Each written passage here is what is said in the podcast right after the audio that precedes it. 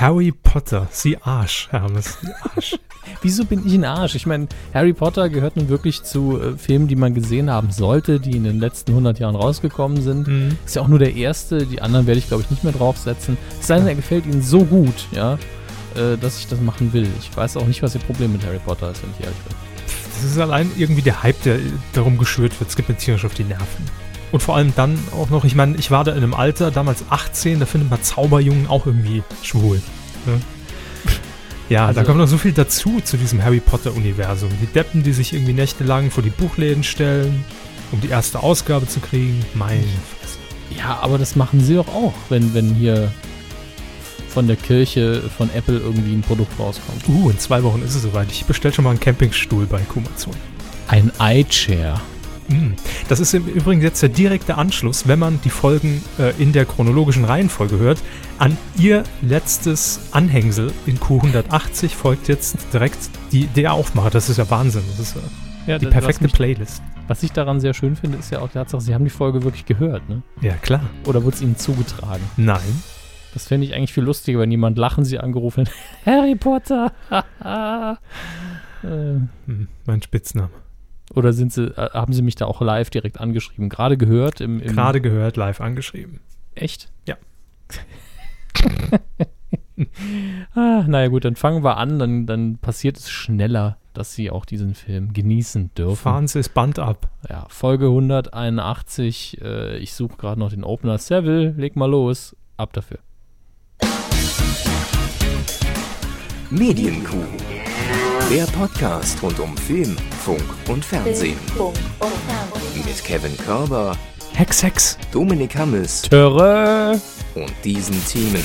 Alle wieder da. Der große Sommerpausenenden-Überblick. Alle nur Darsteller. Warnung für Scripted Reality Formate. Alle ohne Kleidung. Hammes klotzte, Adam sucht Eva und Alle gegen die Kandidaten. Juryurteile führen zu Rising Star Aufstand. Uga Uga. Ne? Rising, also da erhebt man sich ja auch. Eigentlich ist der Name perfekte Welt für die Sendung, muss man auch mal so sagen. Aber dazu dann gleich mehr. Sie haben es absolut kapiert. Ich, ich kapiere alles. Ne? Und jetzt drücke ich aufs Knöpfchen. Fernsehen. Wir brauchen noch einen Jingle. Hammes drückt die Knöpfe. Finde ich super. Hammes bereitet sich darauf vor, den Knopf zu drücken. Hammes drückt den Knopf in 3, 2, 1. Jetzt. Körber kommentiert, dass Hammes den Jingle einspielt zum Drücken des Knopfs. Nee, egal, lassen wir das. Jo. Ähm, wir haben jetzt quasi die Sommerpause hinter uns gebracht. Ähm, euch ist es ja zu verdanken durch äh, Patreon, dass wir die Sommerpause auch einfach durchgesendet haben. Zumindest, ich glaube, bis auf eine Ausnahme in den letzten zwei Monaten. Ja, der Luxusurlaub von Herrn Körber. Wer könnte ihn vergessen? Ja, ich habe ihn schon längst, längst wieder vergessen, aber so als ob er nie stattgefunden hätte. Ähm, und wir beenden hiermit jetzt auch ganz offiziell die Sommerpause im deutschen Fernsehen. Und äh, damit auch das Sommerloch. Ab jetzt heißt es wieder stramm Richtung Herbst, Richtung neue Season und vor allem Richtung Wahl zur Q des Jahres 2014. Äh, so viel sei schon mal gesagt. Ich habe mir heute die Liste mal nochmal angeguckt. Es sind schon jetzt verdammt gute Kandidaten dabei und heute kommt mindestens ein heißer Kandidat dazu. Also so viel schon mal vorweg. Aber das heißt natürlich auch, dass viele uns liebgewonnene und altbekannte Sendungen wieder auf der Mattscheibe erscheinen, wenn ihr jetzt durch die Programme Deutschlands seppt. Und wir wollen so einen ganz kurzen Überblick geben, was denn jetzt auf was man alles achten muss. Es laufen so viele Sachen wieder an, die man gar nicht mehr auf dem Schirm hat, wo man äh, schon denkt, Mensch, den Jauch, den habe ich ja jetzt schon zwei Monate nicht mehr gesehen. Aber vielleicht, wo man auch denkt, ach, TV Total habe ich ja gar nicht vermisst. Ähm, einfach mal so ein kurzes Roundup, ähm, Sendungen, auf die ihr euch jetzt freuen dürft, wieder freuen dürft und vielleicht längst vergessen waren. Äh, es hat alles angefangen mit äh, dem Tatort. Der hat quasi die neue TV-Saison am letzten Sonntag eingeleitet. Uiuiui. Ja. Und man weiß, wenn so eine Institution im deutschen Fernsehen wie der Tatort wieder auf Sendung ist, nach der Sommerpause, dann ist es auch vorbei. ähm, weiterhin unser Tipp auch in dieser Saison, sanft und sorgfältig. Der, ich wollte schon sagen, der Podcast von, von Jan Böhmermann und Olli Schulz. Äh, das wird auch parallel noch im Radio gesendet. Aber ihr könnt es gerne mal als Podcast abonnieren, ist jetzt auch wieder da. Ebenso wie, ich habe es schon gesagt, TV Total, auch seit Montag wieder auf Sendung. Und äh, das ist zusammen mit Wer wird Millionär für mich eigentlich immer so der Garant, okay, die Sommerpause ist jetzt endgültig beendet. Wenn äh, Stefan Raab sein, ich glaube, wie lange macht der Sommerpause inzwischen? Ja. Gefühlt, ja. Ein Jahr Sommerpause. Und äh, in der Zwischenzeit oder davor werden ja Sendungen aufgezeichnet wie Schlag den Star. Und die sind jetzt alle versendet worden im, im, im Sommer, über 52 Monate hinweg, äh, Wochen. Und jetzt ist TV Total wieder da. Ebenso wie Domian, auch seit Montag wieder da. Endlich keine eigenen Probleme mehr. Ja. Endlich kann man sich wieder Domian anhören und sich in Matt wälzen. Und ab Montag geht es auch wieder weiter. Hermes, notieren Sie sich schon mal für die Abrufe in der Moment, Mediathek äh, mit. Zirkus Halligalli. Nachfolgeformat von Schulz in the Box. Ja. Genau. Schulz in Mhm. the Box Hab lief am Montag wieder Noch auch nicht, eine bisher neue nur den Trailer fand ich aber sehr ansprechend, weil man eben äh, im Musikbereich bleibt, aber ihn so aus der Komfortzone rausnimmt natürlich. Ähm, Mhm. In Offenbach bei der Reppe war er unterwegs. bei der Reppe. Auf der Reppebahn war er. bei den Hip-Hop-Rebbe. Ähm, und das war aber auch nur der Auftakt für neue Folgen. Ähm, war natürlich auch das Lead-In, um äh, vor TV Total schon ein bisschen auf äh, Circus Halligalli und die Florida-Produktionen hinzuweisen. Aber ab Ende des Jahres war es, glaube ich, oder Anfang nächsten Jahres, gibt es dann auch weitere Folgen von Schulz in Box, die mit Sicherheit schon abgedreht sind. Äh, ebenfalls ein Hinweis für Sie, obwohl weiß ich gar nicht, ob Sie das so gerne gucken. Am Samstag Joko gegen Klaas, Duell um die Welt. Ich, ähm, ich verfolge es nicht, aber ich sehe ab und zu, sehe ich mal eine halbe Folge oder mal einen Ausschnitt und bin dann immer wieder fasziniert davon, erstens, dass ihnen nicht die Ideen ausgehen, zweitens, was das für ein Aufwand ist und wie so oft, wenn ich über die beiden re rede, dass ich denke, warum machen die den Quatsch? Äh, nicht im Sinne von, dass es dumm ist, sondern ich, ich denke mir immer wieder, ich würde das nicht machen. Ich würde es einfach nicht machen. Naja, da, darauf beruht ja das äh, Konzept auch der Sendung letztlich. Ähm, Wahrscheinlich. aber ähm, es packt mich selten. Es gibt dann immer mal wieder so eine Folge, wo ich denke, ah, die gucke ich mir jetzt an. Oder hier der, der Donut hinter der Stirn, wo ich denke, what the fuck? Wie kommt man auf den Mist? Aber ähm, ich ziehe Circus Halligalli dem Ganzen absolut vor und bin aber immer wieder erstaunt von, von dem Einsatz, der da rundum äh, aufgefahren wird. Das beeindruckt mich jedes Mal. Hm? Gleiches gilt im Übrigen auch für, äh, für, im Übrigen auch für die letzte Folge von Schulz in the Box, wo einfach sehr schöne Aufnahmen zustande kamen. Erstens mal von Frankfurt, aus der Frankfurter Innenstadt ist man schön mit einer Highspeed-Kamera durch die Straßen gefahren, richtig gute Aufnahmen Mhm. bei rumgekommen und natürlich auch einfach dieser Look, der äh, über die ganze Sendung gelegt wurde in der Postproduktion, sehr schön. Da hat man bei Instagram alle neuen Funktionen genutzt, ne? alle Filter drüber gelegt, ja. Wer wird Millionär? Kehrt auch wieder zurück. Am Montag bei RTL geht's los, wie eben schon gesagt. Äh, dann auch der Restauranttester mit den äh, neuen Folgen mit Steffen Hensler. Der hat es ja jetzt schon vor ein paar Monaten mal geprobt, will ich sagen, in zwei oder drei Folgen. Und jetzt geht's dann richtig in die Saison. Ähm, außerdem noch unser Tipp auf ZDF Neo gelenkt. Donnerstags, wieder dran denken, Nate Light mit Philipp Simon und auch das neue Format mit Michael Kessler. Kessler ist Punkt, Punkt, Punkt. Ähm, er schlüpft in die Rolle seines Gastes. Im ersten Fall ist das, glaube ich, jetzt, äh, entweder ist es Michaela Schaffrath, Oh Äh, ja, oder Heino. Ich habe Michaela Schaffrath jetzt neulich bei Riverboat gesehen. Da war sie angezogen. Ich habe sie gar nicht erkannt. Ja, komm, Lars, bitte. Riverboat. Was? Die, Michaela Schaffrath.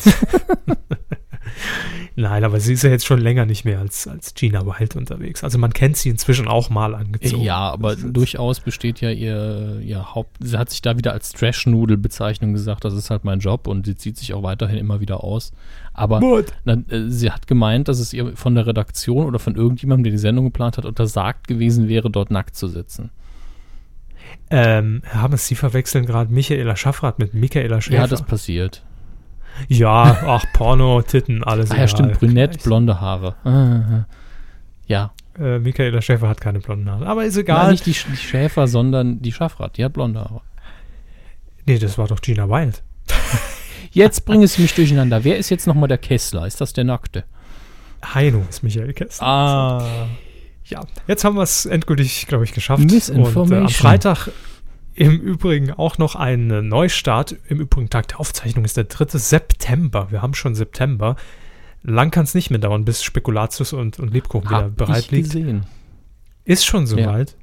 Oh Gott. Von der Woche. Ich habe interne zwei. Wetten am Laufen. Mein Tipp äh, liegt, glaube ich, beim, beim 13. September oder In einem sowas. bayerischen Globus habe ich bereits Lebkuchen gesehen vor einer Woche oder zwei. Ein bayerischer Globus. gibt's. Jo, mei, da dreht sich alles drum bei uns, gell? Ums Essen. Ähm, Freitag wollte ich eigentlich darauf hinweisen, die perfekte Minute. Ursprünglich ja mal moderiert von Ulla Kock am Brink. Jetzt nicht mehr. Jetzt hat man gesagt, da muss was Frisches her, was Junges, was Knackiges. Nehme mir den Tore Schölermann. Wer? Tore Schölermann. Wer?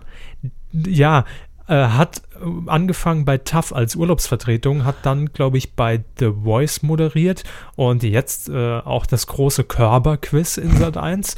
Und er war außerdem letztes Mal bei Schlag den Star zu Gast und ist dort angetreten gegen Marco Schreil und wirkte irgendwie ziemlich auf Speed. Also irgendwie, weiß ich nicht, wie auf 200 Prozent abgespielt. Äh, sehr aufgedreht, sehr aufgeweckt, sehr laut, sehr ja, ja, ja. Und Marco Schreil hat einfach nur sehr still dagestanden und gedacht, mhm, Lass den mal machen. mach mal weiter. Hat aber verloren. So. Also Marco Schreil, leider. Ja, äh, ich könnte noch ewig so weitermachen. Ein ganz großes Indiz auch noch dafür, dass die Sommerpause vorbei ist. Die Heute-Show ist wieder da. Nach gefühlten 39 Monaten geht's am Freitag los und da hat man einiges aufzuarbeiten. Ne? Weiß ich jetzt gar nicht. Ja gut, gerade frische Wahlen in, äh, wo war es, Sachsen? Ja. Ja, Da kann man natürlich viel draus machen. Und wird man vermutlich auch. Ist ja, ist ja relativ leicht, über das Thema zu reden, muss man sagen. Ähm, schön, e- eigentlich die Meldung schlechthin. SPD ist mit dem Wahlergebnis zufrieden. Ja, man hat 2% verloren, ist jetzt bei knackigen 10%, das läuft doch. Hey, der zweistellig. Ey. Ähm, ja, natürlich auch Ukraine. Hm, stimmt. Kam- Anhaltendes Thema. Eben. jetzt- Weiß ich gar nicht, ob man da, doch hat man wahrscheinlich schon. Es, es dauert jetzt schon wieder ein bisschen länger. Ja, ja, das- Gefühlt einen Monat, Wenn aber das so weitergeht, wird das der nähere Osten, ja. Und wird dann auch über Jahre hinweg Thema bleiben. Wer keinen Bock auf die Heute-Show hat, kann auch Pastewka gucken. Absolut. Freitag geht's los. Ähm, Tipp habe ich hier für Sie noch rausgesucht. Am Samstag startet im ZDF oder auf dem Kika wieder 1, 2 oder 3 mit Elton. Ja, vielen Dank. Das, das werde ich an äh, werde ich an die Kollegen vom anderen Podcast weiterleiten. Große, große Elton-Fans. Ja. Gerne, gerne. Dann die Woche drauf Eni Backt geht in eine neue Season Grüße. bei Six. Grüße. Ebenso wie Schlag den Rab. Und am Dienstag Pelzig hält sich im ZDF. Also Top-Sendungen und es ist mal wieder für, ich weiß gar nicht, wann ich das alles gucken soll, ganz ehrlich. Aber sie gucke doch den Scheiß. Ja, eben. Das ist ja meine Verpflichtung und deshalb weiß ich ja auch gar nicht, wohin mit den ganzen Formaten. Ich glaube, ich muss mir mehrere Festplattenrekorder einfach kaufen. Pansil Pastewka äh, äh, Staffel 3 oder so, ne? Öfter mal ein Bierchen äh, in der Trinkhalle zu mir nehmen. Ne? Gut, also das war so der, der grobe Überblick über die Formate, die wir auch äh, ruhigen Gewissens empfehlen können. Allen voran natürlich 1, 2 oder 3. Und Jetzt kommen eher Warnhinweise, wie ich das gerade sehe. Ja, richtig. Es geht ähm, mal wieder um Scripted Reality, ein Thema, das sich seit 2009 hier in der Medienkuh durchzieht. Äh, treue Hörer werden es natürlich wissen und äh, viele von euch werden auch wissen, was Scripted Reality denn überhaupt ist. Euch muss man nicht mehr erklären, dass es das nachgespielte Leben darstellen soll. Ähm, und zwar auf eigentlich inzwischen allen Sendern. Angefangen hat das ja alles im Keim bei RTL und hat sich inzwischen einfach verbreitet auf Sat 1, RTL 2. Das war's. Nein, es gibt natürlich äh, noch andere Sender, aber das sind, würde ich so sagen, die, die drei größten oder zumindest mit den meisten Scripted Reality Produktionen. Nennen Sie bitte drei Formate, die Scripted Reality sind. Hans. Sind oder waren? Egal, das überlasse ich Ihnen. Äh, mitten im Leben. Richtig? Ähm, der wird schon dünn, muss ich ganz ehrlich sagen. Weil es so viele sind, wo ich mir da nicht mehr sicher bin, ob wir nicht in ein anderes Genre abdriften. Ja, hauen Sie einfach mal raus. Ich persönlich bin der Meinung, dass Schwiegertochter gesucht auch äh, Scripted Reality ist, obwohl es natürlich ein string stringenteres Format ist. nee, ist es nicht. Ähm, Verdachtsfälle? also es ist natürlich dran rumgeschrieben, aber die Personen existieren zumindest ja, real. stimmt. Verdachtsfälle? Ja, klar. Ähm, sie wollten drei, ne? Hm? Dim, di, dim, di, dim, di, dim. Tough natürlich. Nein. Und das heute schon. Genau. So, richtig. Nein, natürlich in Sat 1 noch diese ganzen Polizeidinger auf Streife und K11 ja eigentlich auch. Mhm. Ne? Und äh, Lenzen und Partner, ähm, Köln-Bölk 50773, Stimmt. äh, Berlin Tag und Nacht, etc. etc. Ja, jedenfalls gibt es ähm, ja jetzt nicht erst seit gestern von den Landesmedienanstalten eigentlich die Vorgabe, dass Scripted Reality Formate kennzeichnungspflichtig sind. ja. Warnhinweise. Äh. Achtung, das ist fake. Das war unser Vorschlag mit so einem riesen Stempel, aber das wurde komischerweise nicht genommen. Man hat sich mit den Sendern zusammengetan und hat wirklich auch Formulierungen gefunden, die am Anfang und am Ende jedes Formats, das gescriptet ist, auch einzublenden hat. Das ist zum einen die Formulierung, die Geschichte ist frei erfunden Okay. und zum anderen, alle handelnden Personen sind frei erfunden. Gut. Also ich, hätte ja lieber so eine Ernährungspyramide gehabt, wie man sie auf Essen teilweise gehabt hat, wo dann immer, äh, bei, bei Essen ist es ja ein starker Kohlenhydrateanteil, wird dann immer rot äh, symbolisiert und hier wäre es Mhm. einfach ein großer Bullshit-Anteil. Wird dann So ein Riesenhaufen. ja, einfach ne? immer ein rotes Dreieck. Ja, kann von mir aus auch braun sein, Sie haben recht. Also und dann mehr so eine fluffigere Form. Aber gehen wir da nicht aufs Detail ein. Viele der Sender haben sich allerdings oder sträuben sich noch so ein bisschen dagegen, diese Warnhinweise nennen wir sie jetzt einfach mal, auch wirklich ins Programm einzubinden. Wo ich sie schon gesehen habe, definitiv ist RTL. Mhm. Also RTL hat wirklich immer am Anfang, gibt es ja immer so einen, so einen kleinen Teaser, bevor dann der Opener kommt und da steht dann unten rechts auch immer ganz kurz zumindest eingeblendet, äh, alle handelnden Personen sind frei erfunden. Im Abspann glaube ich auch nochmal. Aber ähm, es geht hier wahrscheinlich auch um, um, um Sendungen, die wirklich gezielter von vielleicht auch heranwachsenden Jugendlichen konsumiert werden, wie Berlin Tag und Nacht oder X-Diaries, äh, ist ja auch Scripted Reality, ähm, wo ja durchaus, und das will ich absolut nicht ausschließen, bei der Zielgruppe, die diese Formate konsumieren, auch der Eindruck erweckt wird, das ist das wahre Leben. Und es geht genauso ab und es ist genauso passiert. Ähm, und ich könnte mir vorstellen, dass äh, gerade da die Landesmedienanstalten so ein bisschen ein Auge drauf geworfen haben und sagen, es muss jetzt auch mal durchgesetzt werden. Aber es gibt immer noch keine äh, richtige gesetzliche Verpflichtung dazu. Das ist das Problem.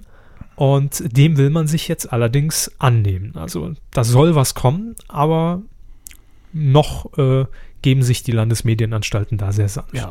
Gefühlt aber auch 20 Jahre zu spät. Ja, das ist genauso wie mit den äh, Hinweisen bei den Call-In-Formaten damals. War ja genauso eine Geschichte.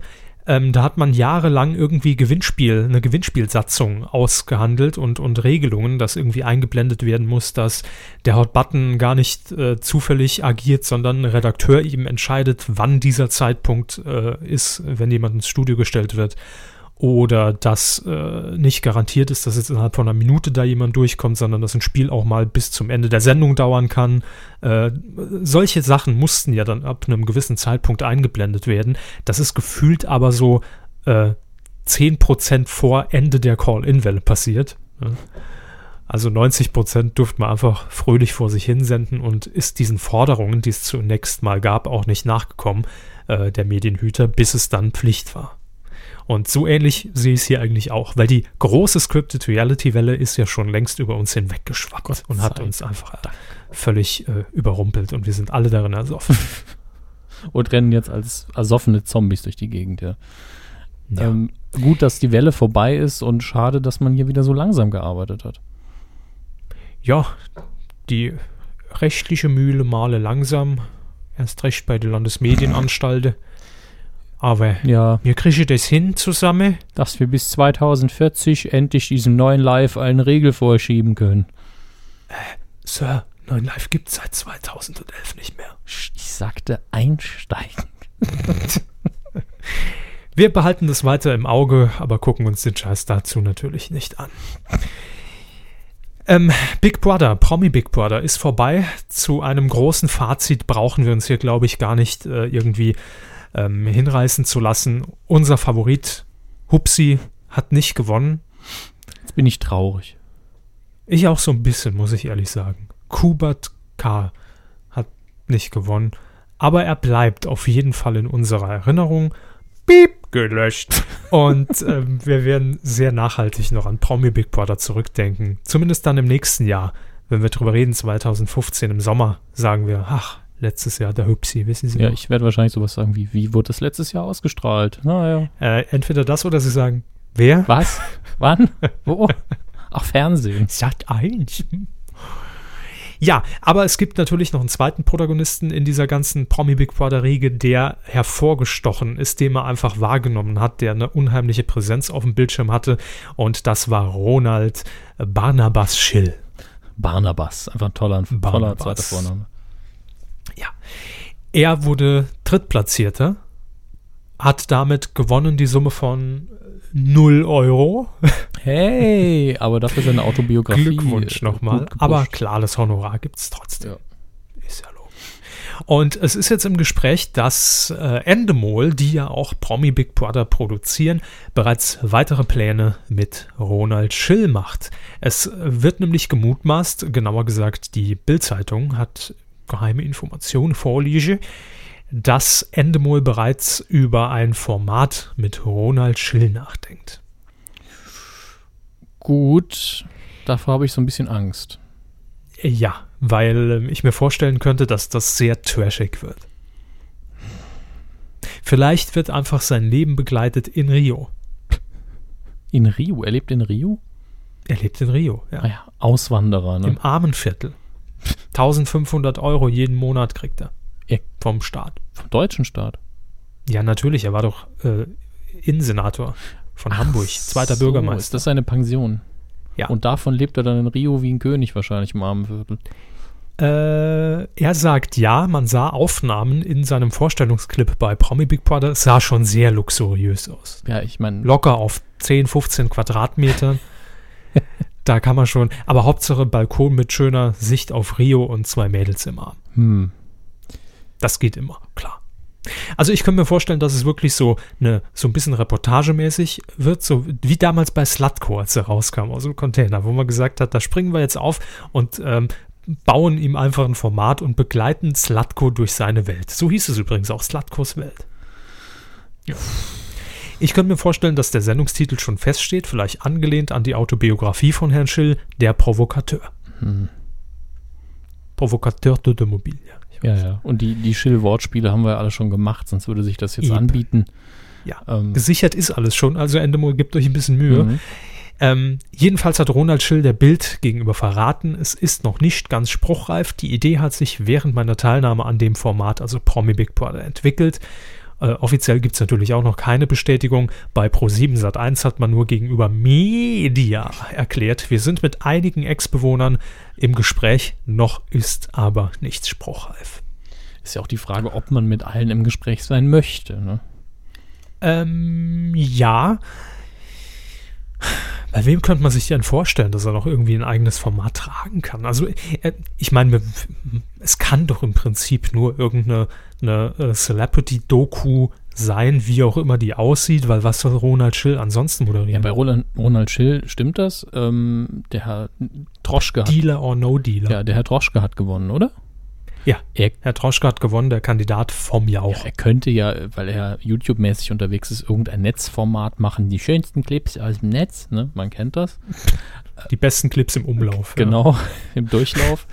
Und ähm, äh, Hupsi könnte durchaus, was machen die Schlagerstars heute machen, so eine 10-Minuten-Sendung. Äh, Hupsi sehe ich ganz klar äh, in einer eigenen äh, äh, Neue Deutsche Welle-Show bei Sat1 Gold. Ja. Muss ja auch mal die Best Ager mit neuem Material be- befüttern, ne? Genau. So. Das könnte ich mir vorstellen, ja. Äh, und Sie haben natürlich völlig recht. Man hat ja bei Endemol auch äh, Endemol Beyond heißt es, glaube ich. Die sind ja verantwortlich für die Produktion von den ganzen YouTube-Geschichten, wie auch beispielsweise das ähm, Magazin von Nils Buckelberg. Richtig, der heute ja noch mit einem äh, Schminkvideo sehr geglänzt hat. War er nicht gepudert oder warum glänzt? Nee, er hat äh, Smoky Eyes äh, empfohlen. Ah, ja. Habe ich jetzt auch, sieht man leider gar nicht. Ich schminke mich immer für den Podcast. Da fühle ich mich irgendwie männlicher. Ja, gut, lassen Sie uns weitermachen. Okay, wir warten gespannt auf das neue Format von Ronald Schill. Ihr könnt ja gerne mal in den Kommentaren auf äh, medienku.de unter der Folge 181. 181. ähm, könnt ihr gerne mal kommentieren. Wo seht ihr Ronald Schill im deutschen Fernsehen? Wo fehlt er? Der Schwächste fliegt, Reloaded oder? Wäre möglich, da könnte man knaller durchgreifen. Oder äh, eine Neuauflage von ähm, Piep. Mit Ronald Shell. Ja. Mit, oder wahre Liebe. Oder die Sexbox. Schulz in the Sexbox. Ja, ja, ist okay. Mit Ronald Schill. So. Ja, und wir kommen äh, zu einem kleinen Follow-up, äh, was dieses Thema angeht, denn äh, wir alle erinnern uns, ich habe vorhin schon gesagt, es gibt viele Anwärter auf den Preis Q des Jahres 2014 und ich glaube, man kann sagen, wir nehmen ja immer so eine kleine Vorauswahl schon vor, ohne jetzt viel vorwegzunehmen, dass die Panne beim Quizduell auf jeden Fall mit reinkommt. Ja, Ne? sollte man Schon. machen. Ja. Und das Quizduell hat ja in seiner Testphase eine Daily Soap äh, der ARD von ihrem Sendeplatz verdrängt und das ist oder war die verbotene Liebe. Die ähm, ist jetzt wieder zu sehen, aber man hat äh, schon gesagt, dieser Sendeplatz wird demnächst frei. Wahrscheinlich geht das Quizduell in Serie, wie auch immer. Quizduell, spielt das überhaupt noch jemand? Mal ganz dumm gefragt. Und ähm, ja, jedenfalls wird dieser Sendeplatz Herrn Pilawa gehören. Back to the Roots, da ist er endlich wieder auf seinem täglichen Quiz-Sendeplatz. da freut er sich bestimmt auch, der Quizonkel. So, und jetzt war ja die äh, Ansage der ARD, dass die verbotene Liebe nicht fortgeführt wird, aber man hat sich so eine kleine Hintertür schon offen gelassen und hat gesagt, eventuell, weil die Marke ja an sich schon relativ stark ist, äh, wird es im Netz vielleicht weitergeführt. Also auf jeden Fall irgendwie wird die Marke dann doch noch erhalten bleiben. Und äh, jetzt will wiederum die Bild erfahren haben, dass die verbotene Liebe ab 2015 im Frühjahr wöchentlich fortgesetzt werden soll, aber nicht im Netz, sondern wirklich im richtigen Fernsehen. Hm. In der ARD, freitags um 18.50 Uhr. Ja, Ganz ehrlich, also ich finde, das ist eigentlich ein guter Kompromiss. Vielleicht kann man das Web ja nutzen, um die ganzen VL-Fans, wie wir ja sagen, ähm, über die Woche hinweg mit so ein paar Teaser-Clips oder exklusiven Clips zu befüttern, dass man die Community eben stärkt und auch ständig irgendwie mit Material versorgt. Und dass man freitags dann sagt, okay, wir können dadurch, dass wir wöchentlich produzieren, auch vielleicht ein bisschen hochwertiger produzieren, können uns vielleicht auch in den Handlungssträngen eine, eine ganz andere Erzählweise einräumen, was bei Daily ja sehr begrenzt ist oder was halt sehr schnell erzählt werden muss.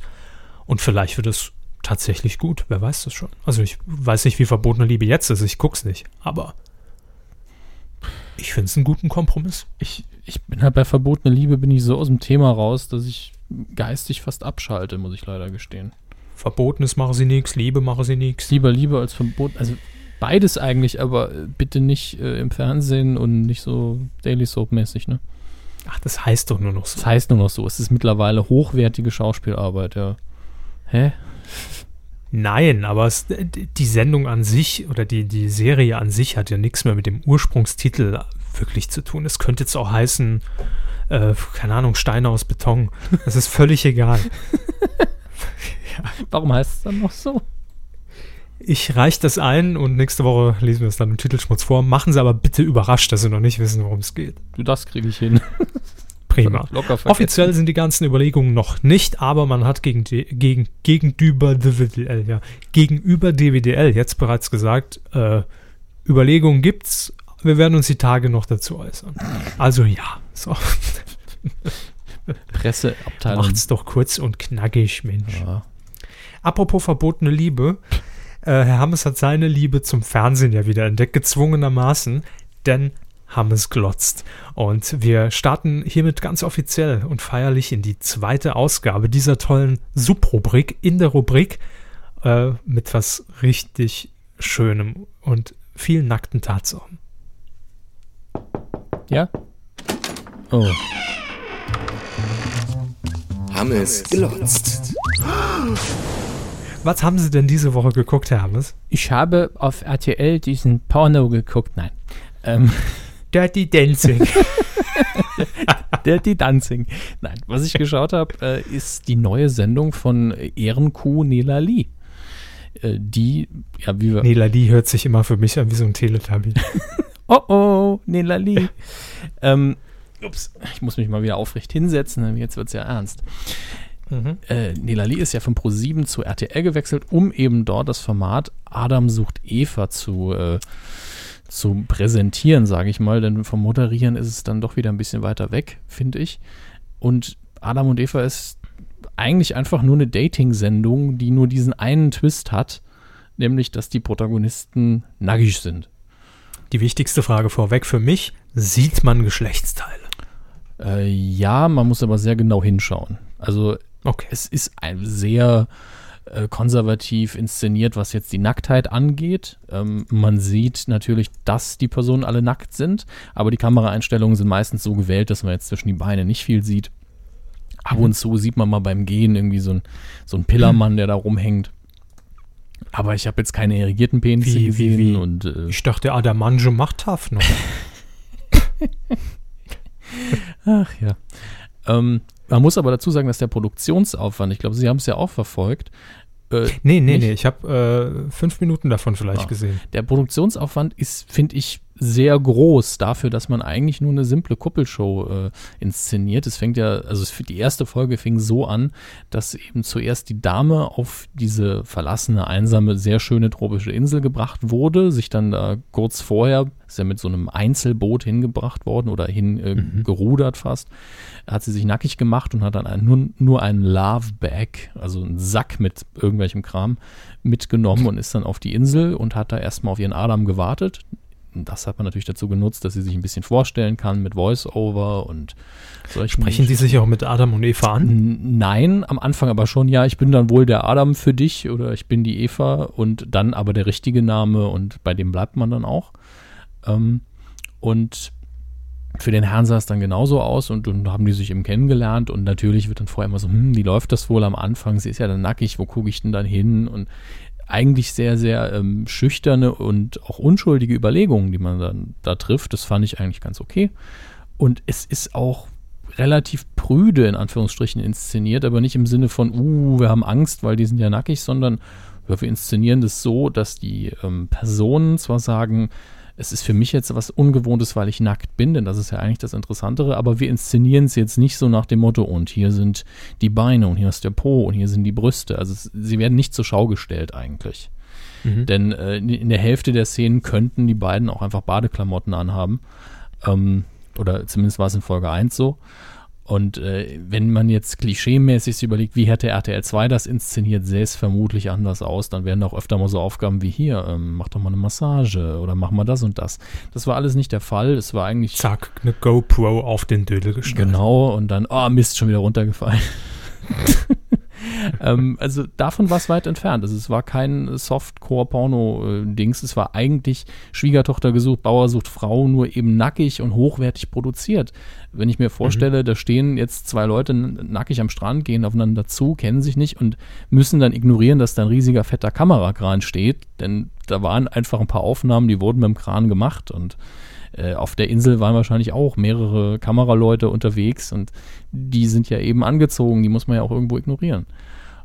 Ich finde, das Team sollte auch konsequenterweise nackt sein, dann fällt es leichter, glaube ich. Ja, finde ich auch gut. Dann könnte man auch ein schönes Mhm. Making-of drehen. Naked off. Naked-of, ja. Ähm, Frau Niederli ist angezogen. Frau Nidali ist angezogen, die und blond. und blond, aber das ist sie ja schon länger und ähm, hat das Ganze auch routiniert, irresympathisch wegmoderiert. Ich glaube, die Texte waren in dem Fall auch äh, komplett geschrieben, aber sie bringt es fast so rüber, als hätte sie es gerade ausgedacht. Äh, das muss man einfach sagen. Sie ist weiterhin komplett sympathisch, egal was man über das Format denkt. Und sie ist ja auch in der Hälfte der, S- äh, was ist in der Hälfte, in über 70 Prozent der Szenen jetzt nicht zu sehen. Sie moderiert es kurz an, sie spricht kurz mit den Kandidaten, äh, fasst ein bisschen zusammen, aber 90, jetzt habe ich schon wieder die Zahl geändert, aber letztlich sind es auch über 90 Prozent der Sache, ist einfach nur, sie präsentiert es eben, aber ähm, hat Hm. damit jetzt inhaltlich nicht so viel zu tun. Also es ist eigentlich dieses klassische Vera Intvineske. Ja. Ha, wie bezaubernd. Mhm. Da haben sich zwei gefunden. Und das sehen sie nächste Woche bei Ja, Schwerter gesucht. aber es ist noch nicht so dieses äh, automatisierte, maschinelle, dass man genau weiß, was Ja. jetzt kommt und es, die Texte sind auch besser geschrieben. Da war vielleicht mal eine Alliteration drin, ne? Mhm. Und ähm, wirkt im Ganzen wirklich wie ein Premium-Format, aber auch so ein bisschen langweilig. Ne? Ich meine, ich habe jetzt die erste Folge geguckt und natürlich ist man dann, überlegt man sich, wie ist denn das jetzt mit den Nackten? Und genauso geht es ja den, den Protagonisten dann auch. Dann ist, Ja. hat man noch diesen zusätzlichen Twist drin, dass ohne dass die Kandidaten es jetzt wussten, nicht nur ein Adam drin war, sondern zwei, die dann um sie gebuhlt haben. Und das war dann, das war dann schon wieder so ein bisschen Fremdschämen, weil sich die zwei Männer dann doch angestellt haben wie so zwei kleine Affen. Ne? Ah, wurden vielleicht aber auch vom, äh, vom Produktionsleiter angestachelt dazu. Ne? Nö, mussten sie nicht, glaube ich. Also es kann Nee? natürlich sein, dass man bei der, ich denke, dass man auch die erste Folge sehr gezielt gecastet hat nach dem Motto, wie wollen wir auftreten, wie wollen wir dem Publikum sagen, hallo, das sind wir. Und hat deswegen jetzt vielleicht kein Busenwunder zum Beispiel gecastet in der ersten Folge und keine ex zu extremen Kandidaten, aber ähm, durchaus gesagt hat, ja gut, wir nehmen jetzt mal jetzt einen Mann, der äh, also das war das konkrete Beispiel. Eine Aufgabe wurde nämlich gestellt, dass die beiden ihr zeigen sollten, wie sehr sie sie mögen, indem sie ein Bild von ihr malen. Und einer der beiden konnte eben gut malen und der andere überhaupt nicht. Und das wusste man natürlich vorher. Und da hatte man natürlich so einen Konkurrenzgedanken, wo man gesagt hat, hier, dann bauen wir mal einen kleinen Konflikt ein und dann läuft das. Ähm, was ich wirklich interessant fand, war die Tatsache, dass durch die ähm, Nacktheit die Oberflächlichkeit komplett verlagert wurde, weil die sich ständig gefragt haben, ich frage mich, wie die sich anzieht oder wie er sich anzieht, weil das kann ja sein, dass ich im wahren Leben gar nicht auf die stehen würde, weil sie sich komisch anzieht, weil mir das nicht gefällt. Das fand ich interessant, dass die Oberflächlichkeit quasi aufs Ende verlagert wurde, wo man sich zum ersten Mal dann angezogen gesehen hat. Verstehe. Mhm. Also durchaus auch ein kritischer gesellschaftlicher Aspekt in der Sendung. Wenn man den rauslesen will, schon, ob das Absicht ist, Ja. wer weiß es. Ne? Zufall. das muss Zufall sein. Aber jetzt ist die wichtigste Frage, äh, äh, glauben Sie, dass die Kandidaten wirklich da sind und dass, dass sich irgendwas daraus entwickeln kann? Ist das wirklich eine, wie, wie wir es kennen damals bei Herzblatt, eine gute alte Kuppelshow, wo es einfach darum geht, Herzen zu erwärmen? Oder ist es einfach nur zur Schaustellung und ich will mal nackt ins Fernsehen? Das ist eben die Frage. Ich habe bei beiden jetzt nicht das Gefühl, dass die so kamerageil sind. Ähm, er vielleicht sogar ein bisschen mehr als sie. Ansonsten müssten es super Schauspieler sein.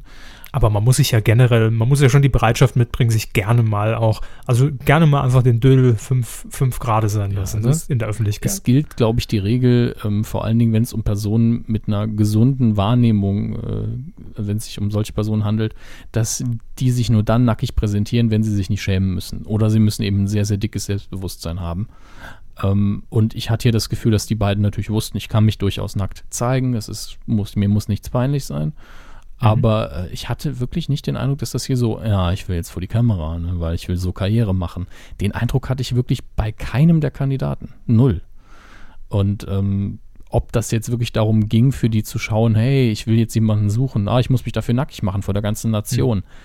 Das glaube ich dann auch wieder irgendwo nicht. Aber ähm, da frage ich mich auch wirklich, wie der Castingprozess läuft. Das ist doch eine Überzeugungsarbeit, dass ich zu mir hingehe, hey, wie wäre es, Kuppelshow, bla bla bla, hochwertig produziert, RTL, hast du Lust?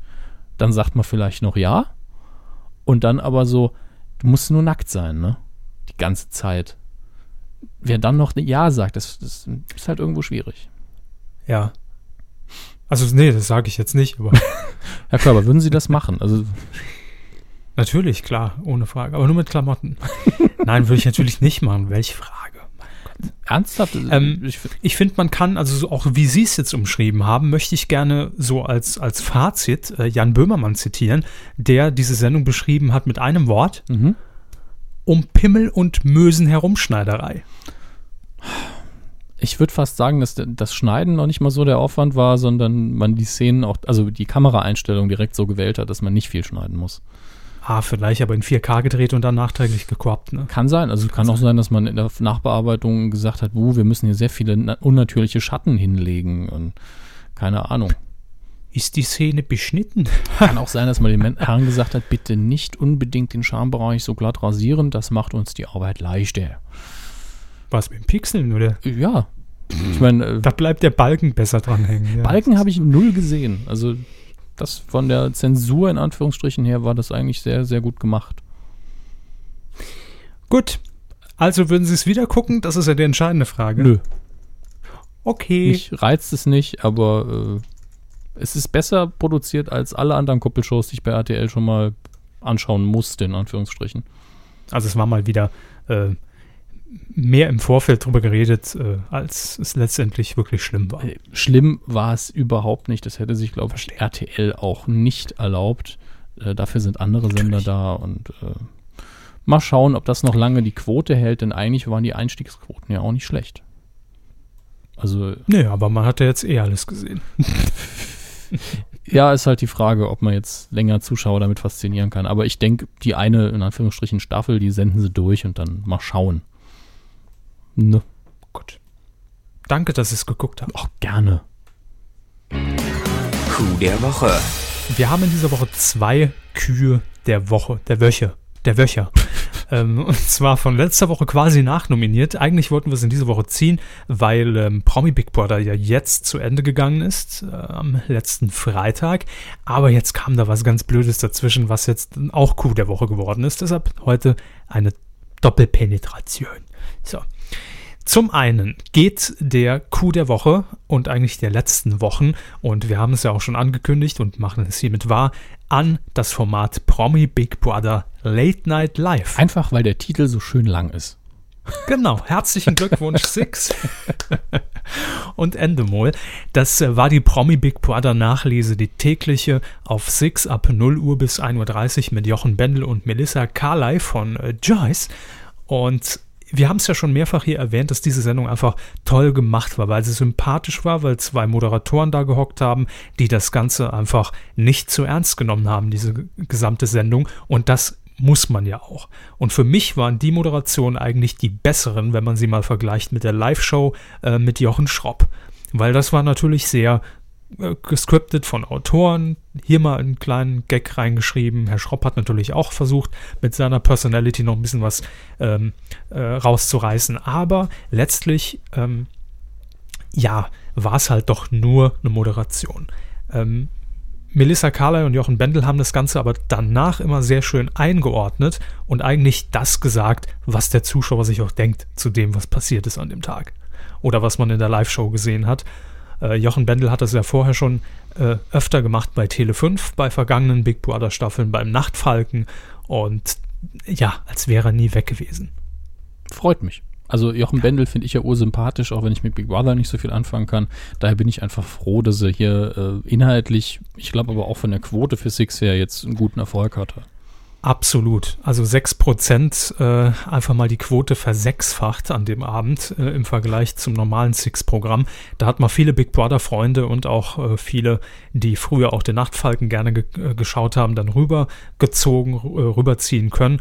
Und bei Jochen Bendel, ich habe es ja auch schon äh, vor zwei Wochen, glaube ich, hier mal in der Richtung zitiert, hat man einfach nicht das Gefühl, dass der das moderiert hat, sondern der guckt das Format auch wirklich gerne und der identifiziert sich auch mit den Leuten und weiß auch, wie sie agieren und kann das Ganze einfach schön und kompakt einordnen und ähm, hat auch mit den, mit den, äh, mit den Gästen, mit den Exit-Kandidaten, die dann ausziehen mussten, dort immer noch geredet und getalkt und aber sehr offen. Also einfach äh, mit, mit Sachen konfrontiert, äh, äh, die jeder gefragt hätte, aber Jochen Schropp wahrscheinlich nicht, sage ich mal so. Ne? Als ähm, es war eine Geschichte, der, der Prinz von äh. Schamlippe, Schaum, Schaumburg-Lippe, äh, war ja irgendwie drin und wurde im Haus quasi von seiner Freundin verlassen über die Bildzeitung Ah ja, und hat das dann dort äh, äh, auch reinbekommen, diese Schlagzeile. Und am nächsten Tag musste er das Haus verlassen abends und war bei Jochen Bendel zu Gast und äh, er hat ihn wirklich ganz klar gefragt, äh, das glaubt dir doch kein Schwein, dass das jetzt nicht abgesprochen war. Ja, also zum Beispiel. Und da ging es durchaus, ich nenne es mal heiß her für so ein Format. Man muss ja immer bedenken, es wird auch von Endemol produziert. Das heißt, es ist ein offizielles Big Brother Format. Ja. Und allein in dem Rahmen ist auch zu erlauben, und es muss aber für so ein Format auch sein, äh, dass die Moderatoren einfach an der sehr langen Leine gehalten werden und denen den Freiraum einzuräumen. Macht ruhig. Sagt einfach, was er denkt, ist egal. Deshalb gucken es die Leute. Das war schön und sympathisch, ebenso wie die Produktion. War ein winzig kleines Studio, irgendwo ein Bürogebäude, ein umgebautes äh, von Endemol. und auch ein paar Fehler einfach passiert äh, in, in, im Ablauf, in der Technik. Aber mein Gott, das, das macht's sympathisch und das macht's, äh, das verleiht ihm auch den Charme. Deshalb Coup der Woche für Promi Big Brother Late Night. Mit Jochen Bendel dann als Galionsfigur und Hauptperson. Richtig, Gut. ja, weil er es verdient hat. Ja, und dann haben wir noch eine zweite Sache, das, das wäre so, wenn wir Sommerloch, wenn wir Ferien gemacht hätten, wäre das so das Thema, Oh ja. wo wir gesagt hätten, schade, das war jetzt vom Timing her blöd, das hätten wir gern abgedeckt und jetzt können wir es Gott sei Dank.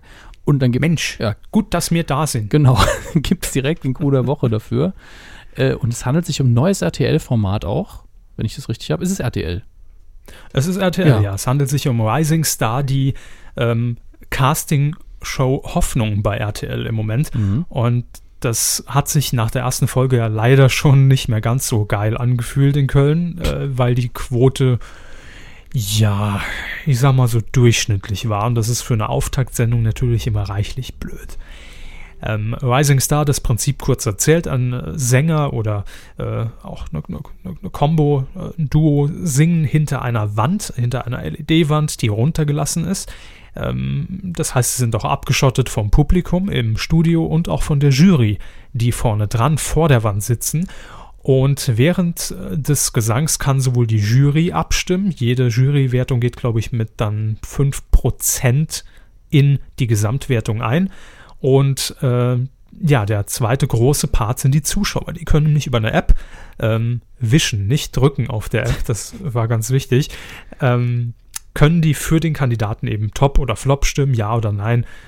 Und dann sieht man links so eine Prozentanzeige wandern und geht die über 75 Prozent, dann öffnet sich die Wand, dann sieht die Jury den Kandidaten und das Publikum auch und derjenige ist dann weiter. Also so ziemlich alle Gimmicks, die es in Castingshows je gab, vereint mit einem Social-Media-Aspekt zusätzlich. Außer Dieter Bohlen. Ja, außer Dieter Bohlen. Eigentlich Ja. jetzt nicht die dümmste Idee, aber ist, merkt man eben schon so, dass das Genre auch langsam vor sich hin röchelt. Ja. Ja, kann man so sagen. Ähm, Rainer Maria Jilk moderiert dieses Format, ist seine erste Samstagabend Primetime-Show äh, bei RTL auch noch, war früher beim SWR und bei ZDF Kultur. Und ja, ähm, in der letzten Folge, also es, die, die, die Sendung kommt immer donnerstags und samstags und am Samstag gab es so einen kleinen Eklat. Und also bei Twitter hat man sehr schnell gelesen, hoch, was war denn das da am Ende von der Sendung? Ähm, nun ja, fangen wir mal ein bisschen weiter vorne an. Es äh, kam nämlich dazu, dass die Kandidatin Theresa Winter äh, die Bühne betrat und dort ihre Interpretation von I Want You Back von den Jackson 5 präsentiert hat. Ähm, danach wurde sie von der Jury bewertet, weil sie eben nicht über die 45 Pro, äh, über die 75 Prozent Hürde kam und unter anderem äh, Anastasia, die in der Jury sitzt, neben Gentleman und Sascha und die zweite Frau ver ver ver vergesse ich immer, weiß ich nicht, wer es ist. Ich auch nicht. Er weiß es nicht mehr. Es ist auch egal. Jedenfalls, die Jury urteilte einhellig, das war der komplett falsche Song für, Song für dich. Mhm. Und äh, deshalb können sie auch verstehen, dass sie nicht weitergevotet wurde. Ja, und das war offenbar die Initialzündung, weil alle vier Jurymitglieder ihr das an den Kopf warfen, dass äh, Theresa Winter sich einfach mal wie folgt innerhalb der Live-Sendung zu Wort gemeldet hat.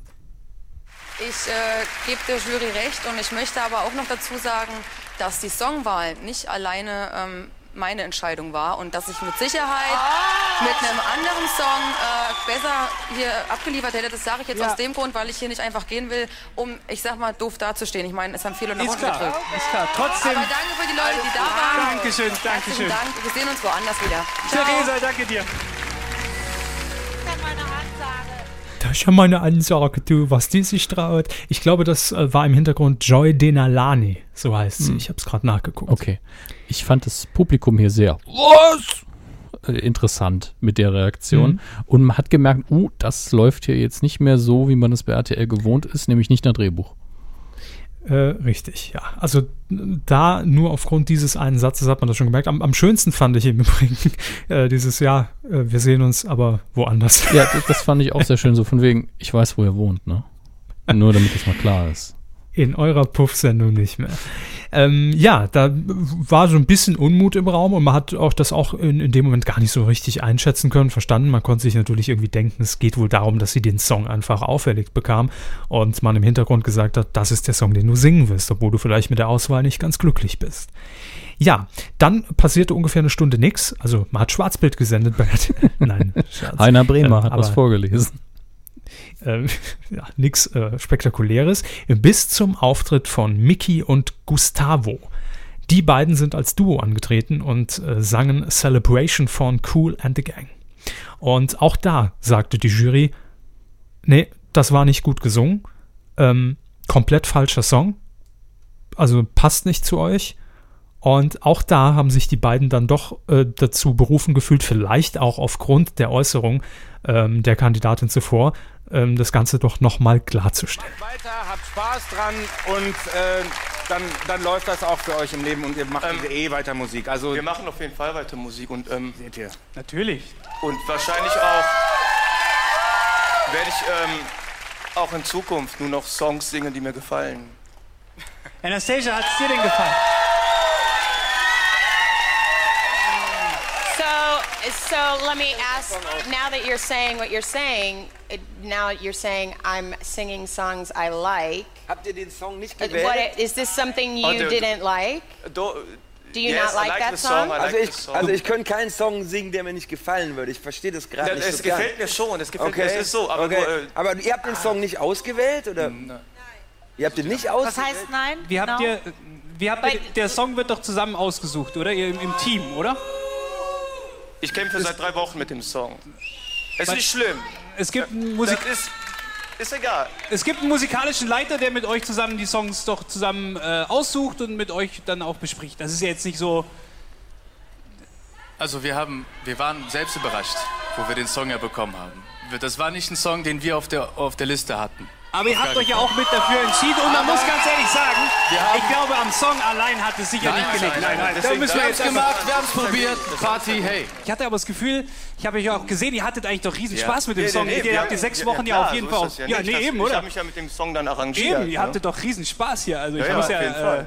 Vielen Dank. Wir haben Aber- auf jeden Fall viel Spaß gehabt. Ey, Äh, ist cool. Ist kein Wir sind nichts. froh, Alles cool. hier gewesen zu sein wir dabei sein Danke durften. für alles und Wir danke für die tolle Zeit. toll. Echt super. Rising Star, eine geile Show. Ja, also, Herr Hermes, Sie hatten doch echt Spaß jetzt auch die letzten 181 Sendungen, ne? Das muss man ja auch mal so sagen. Also es lag jetzt mit Sicherheit nicht nur an mir, ne? Nee, Klar. nee, liegt nur an den Stromschocks, die immer über meinen Sitz. Richtig viel Spaß hatten Sie, Hermes, ne? Danke.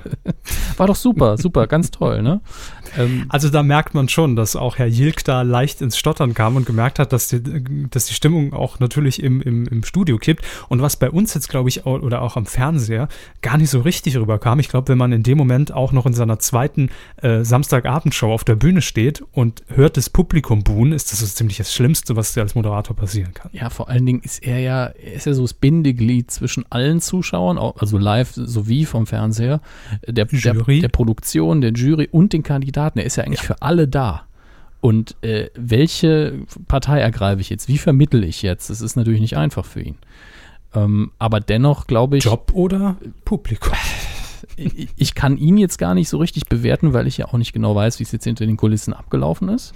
Bin aber der Meinung, weil wir ja lieber positive äh, Kühe ausgeben als negative, dass wir hier wahrscheinlich einfach die Kandidaten mit einem positiven Be äh, auszeichnen, oder?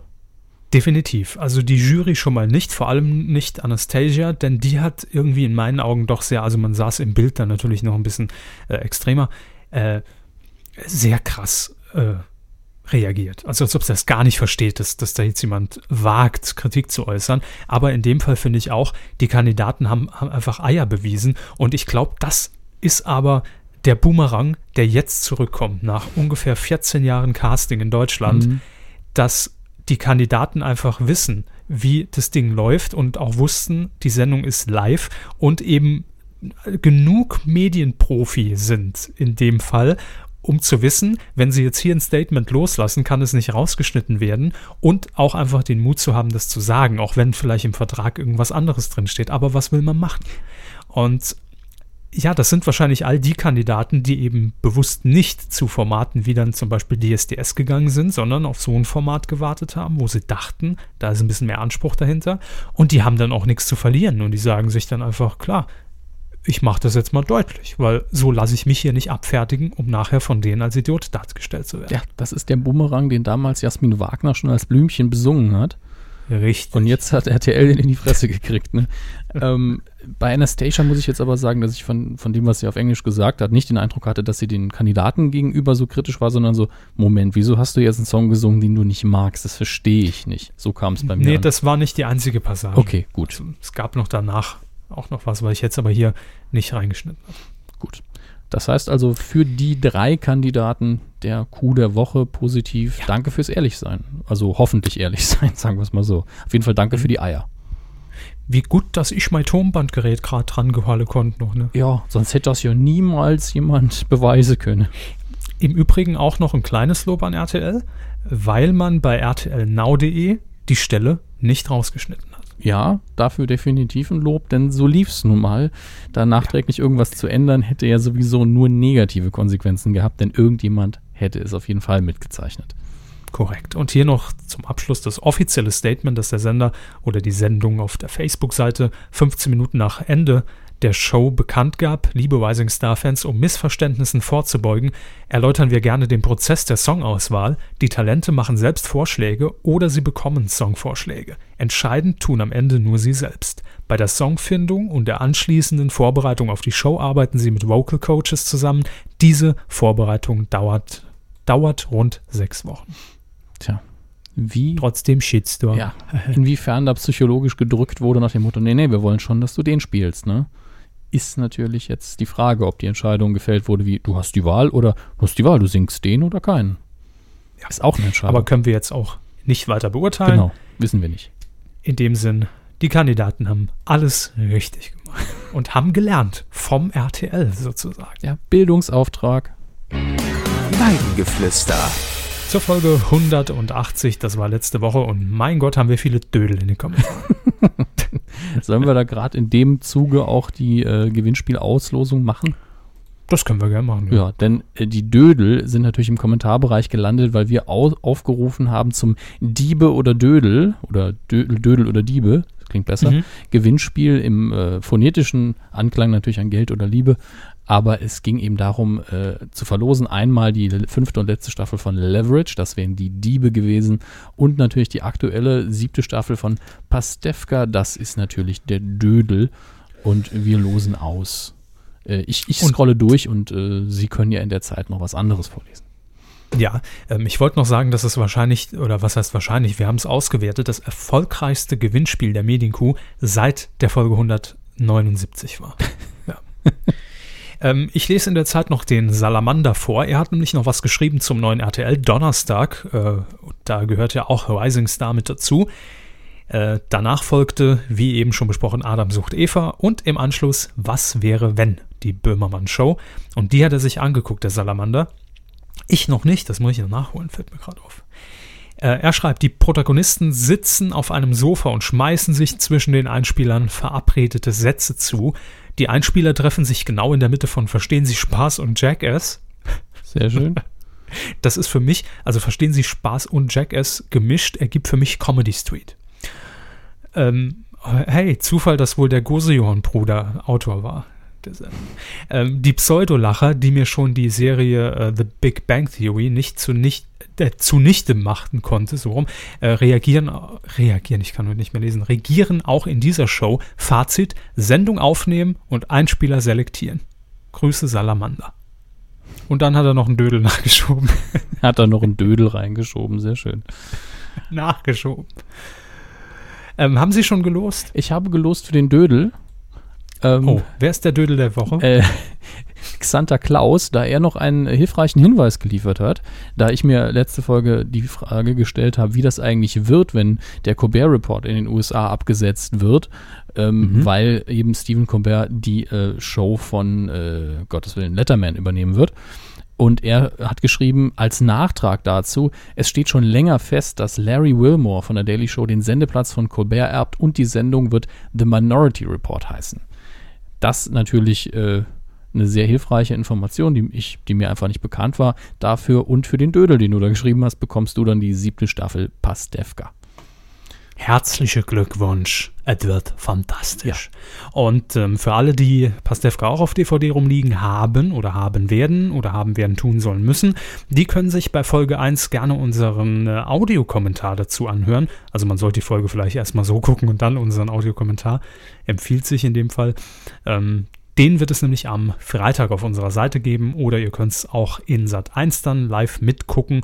Ab, ich glaube, 22 Uhr ein paar gequetschte, ich weiß es, um ehrlich zu sein, gar nicht.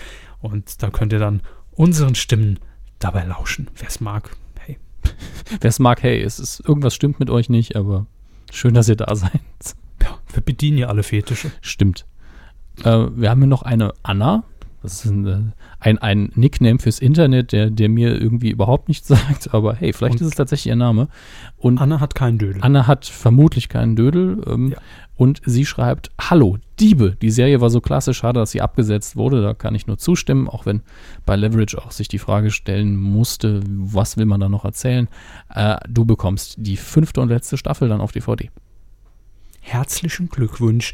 Und dank Patreon hat der Hammes ja auch versprochen, dass er die Gewinne zeitnah versendet. Ja, ich habe neulich erst äh, was weggeschickt. Ich weiß nicht mehr, was das war, aber es war zeitlich äh, sehr, sehr flott.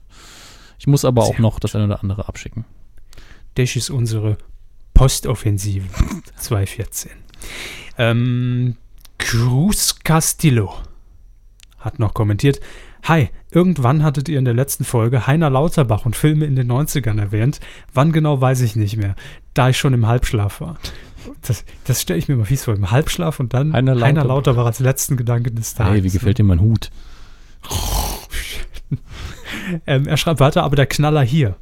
Jetzt zitiert er hier einen Filmtitel. Kaskadeur. Hm, Die Jagd nach dem Bernstein. unfassbare Scheiße.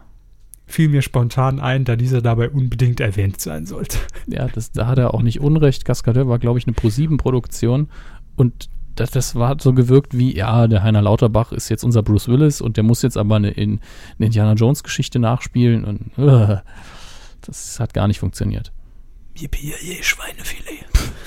ähm, zu Geld oder Liebe schreibt er hier noch einen Kommentar. Ähm, ich glaube, der WDR installiert wieder nur einfallslose Moderatoren wie Kai Pflaume oder Guido Kanz. Aber In Klammern kommt aus Köln. Aber eventuell sind sie ja nicht so dumm, wenn schon Jürgen von der Lippe nicht darf oder will. mein Gott. Hauptsache, wir kriegen noch einmal Geld oder Liebe mit Jürgen von der Lippe. Madlock sollte unbedingt auch nochmal Old Man Yells at TV. auferlegt werden. So, ähm, ansonsten, Christopher hat ja auch noch einen sehr langen Kommentar zum RTL Donnerstag und ich überfliege es einfach mal ganz kurz. Rising Star hatte ich mir als Voice für den Zuschauer gewünscht. Keine Einspieler, einfach nur eine Silhouette mit Blick auf die Wand. Ja, das ist leider nicht erfüllt worden, weil die Einspieler dann doch sehr, sehr lang sind, damit sich die Leute eben über die App einloggen können. Adam sucht Eva hat er sich die ersten 15 Minuten angeguckt, hat ihm auch ganz gut gefallen, bis die Schlange ins Paradies kam. Das Ich dachte, Frau Pangi hat am Anfang moderiert. war vermutlich Dann der wurde es wieder Adam. sehr RTL 2-esk. Moderation eigentlich sehr unnötig, schreibt. Äh, würde auch ohne funktionieren, da hat er recht. So, und äh, ansonsten sehe ich hier nur viele Dödel in, in den Kommentaren rumschwirren. Aber das macht ja nichts. Wir haben wir es ja selbst zu verschulden. Wer Dödel verlangt, der kriegt Dödel. Hier noch eine nette Anekdote, das äh, wollte ich noch rausgreifen, von Sternburg. Und zwar ähm, haben wir jetzt, es zieht sich glaube ich jetzt schon in die dritte Sendung, quasi das Aaron Troschke der Medienkuh, das DSF. Ne? Da haben wir drüber geredet, von Tele 5 zum DSF. Und jemand hat uns hier gefragt, ob wir nachrecherchieren können, ob diese seine Lieblingsanekdote stimmt. Und zwar, gegründet wurde der erste deutsche Spartensender für Sport mit dem extra naheliegenden Namen Deutsches Sportfernsehen. Da hat aber schnell und erfolgreich die ARD gegen geklagt, denn Fernsehen mit Deutschland im Namen geht nur dort. Und seitdem heißt der Sender einfach nur noch DSF oder hieß, ohne Auflösung der Abkürzung. Weiß ich jetzt nicht, wie sie das?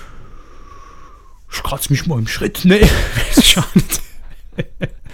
Nein, keine Ahnung. Also, wenn es jemand von euch weiß, ihr wandelnden und laufenden Fernsehlexika da draußen, dann bitte in die Kommentare. DSF. ist es wirklich so, durfte man nicht mehr deutsches Sportfernsehen sagen und nur noch die Abkürzung verwenden. Dann äh, freuen wir uns auf die nächste Woche, wenn unser großes DSF History in die nächste Runde geht. DSF History Mystery mit Ayman Abdallah und Guido Knopp. Gut, äh, so viel zu den Kommentaren. Auch in dieser Folge könnt ihr natürlich jederzeit wieder äh, kritisieren, kommentieren, anmerken und so weiter. Und zum Schluss bedanken wir uns noch, wie in jeder Woche, für Spenden, die wir reinbekommen haben, über medienq.de slash support. Und zwar einmal von Christopher F. Der hat gespendet, vielen Dank. Äh, Florian L. und Leon F. Auch noch danke an die ganzen Patronen da draußen. Äh, wir sind am überlegen, ob wir vielleicht ein paar Milestones anpassen, insbesondere weil wir mit unserer Werbung so ein paar Probleme haben, dass wir das vielleicht ein bisschen vorziehen können. Ja. Und äh, dementsprechend könnt ihr da gespannt sein. Und es gibt noch eine Kleinigkeit, hoffentlich kriege ich das heute oder morgen noch hin, äh, die für euch erstmal kurzzeitig exklusiv sein wird, äh, die wir neulich aufgezeichnet haben. Da muss ich auch noch ein bisschen schneiden. Ich hoffe, uh. das läuft dann im Laufe des Donnerstags irgendwann rein. Film. Oh, Hermes. Ja, ich, ich, ich, kann auch nicht mehr langsam. Also es, jede Folge haben wir im Moment ja. ein, eine Todesmeldung und es geht mir schon ziemlich auf den Zeiger. Ähm, heute leider Gottfried John, glaube ich, ist der Nachname tatsächlich, noch nicht John, sondern John, äh, ist von uns gegangen und zwar am 1. September. Ähm, der Name wird jetzt vielen von euch, glaube ich, nicht sagen, aber das Gesicht ist eins, das man nicht vergisst. Also wenn ihr irgendwo die Nachrichtenmeldung gesehen habt, wisst ihr direkt, ah ja, habe ich in x Spielfilmen, Serien und auch US-Produktionen gesehen. Am bekanntesten war er wahrscheinlich für seine Rolle in äh, Goldeneye mit, äh, Gottes Willen, ist mir der Name wieder entfallen. Wer, wer hat da nochmal Bond gespielt? Puh, fragen Sie mich nicht sowas. Ähm, das ist das Problem, mir fällt einfach nur der Name nicht ein. Pierce Brosnan? Genau, Pierce Brosnan. Der 90er Jahre Bond quasi.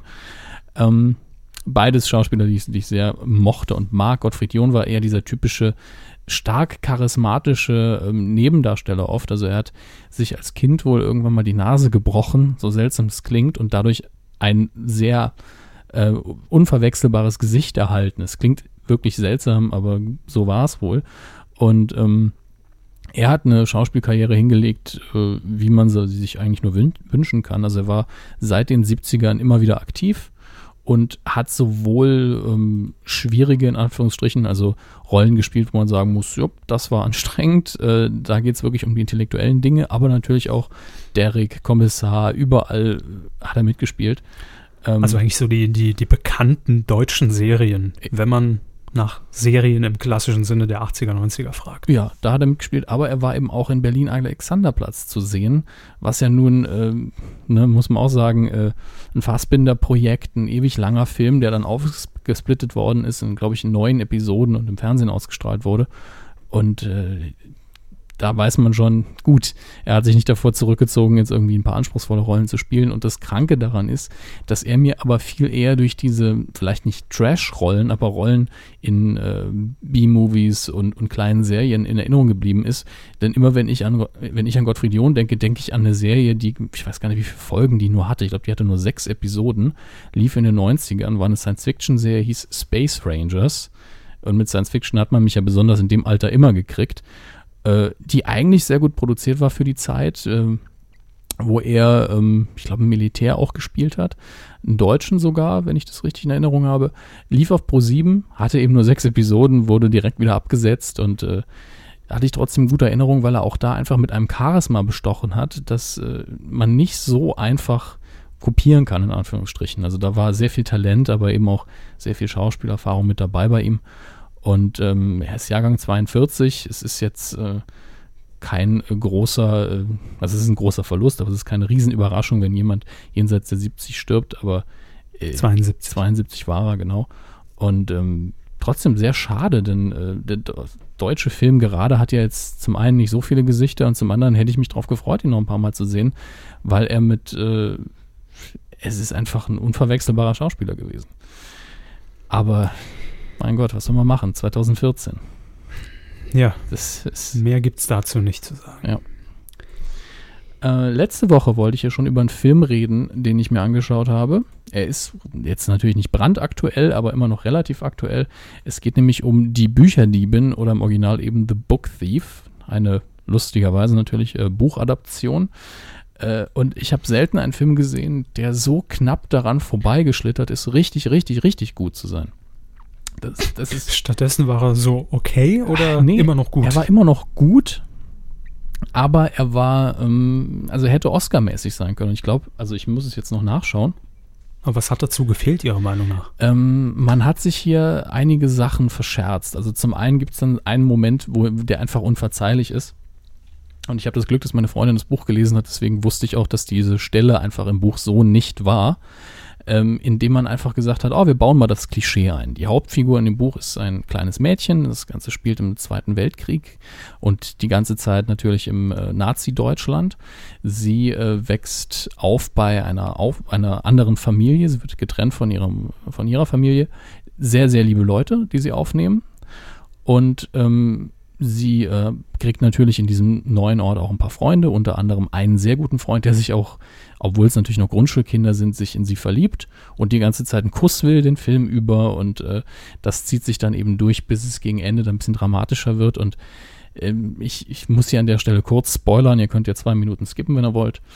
Ähm, der Junge stirbt eben nach einem Bombenangriff und äh, im, im Film ist es dann wirklich so, dass seine letzten Worte kurz davor sind, dass er sagt, dass er sie liebt. Und es ist so ein Kind kann das nun mal schauspielerisch nicht rüberbringen, dass das nicht einfach nur aussieht wie ein Klischee. Es hat einfach gewirkt wie, ich liebe, tot.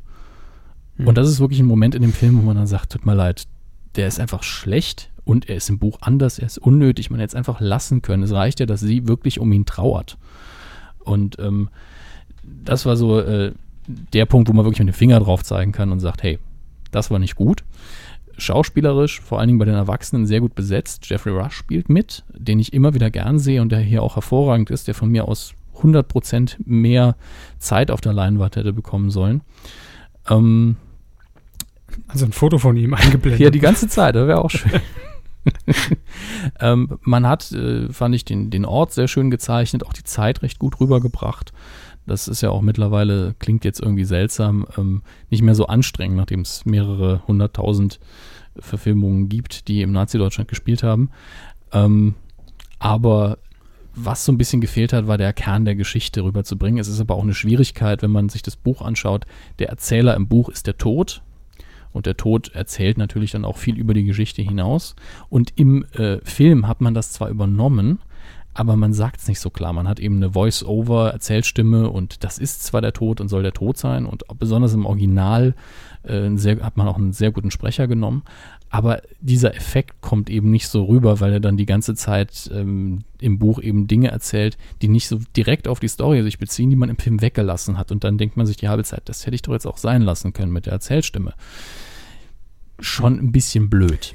Ähm, wie alt ist der Film? Der Film ist vom letzten Jahr, 2013, war auch nominiert äh, für die Musik, die John Williams komponiert hat natürlich. Und wenn John Williams äh, Musik komponiert für einen Film, wird er immer für einen Oscar nominiert. Äh, hat natürlich da auch den Oscar gewonnen und auch den Golden Globe und den BAFTA Award. Und äh, ja, hat auch ansonsten einige Nominierungen ab eingeheimst. Aber wenn man sich hier ein bisschen angestrengt hätte, hätte man auch im Oscar-Bereich, glaube ich, mehr abräumen können. Es ist immer noch kein. Wollte man vielleicht gar nicht.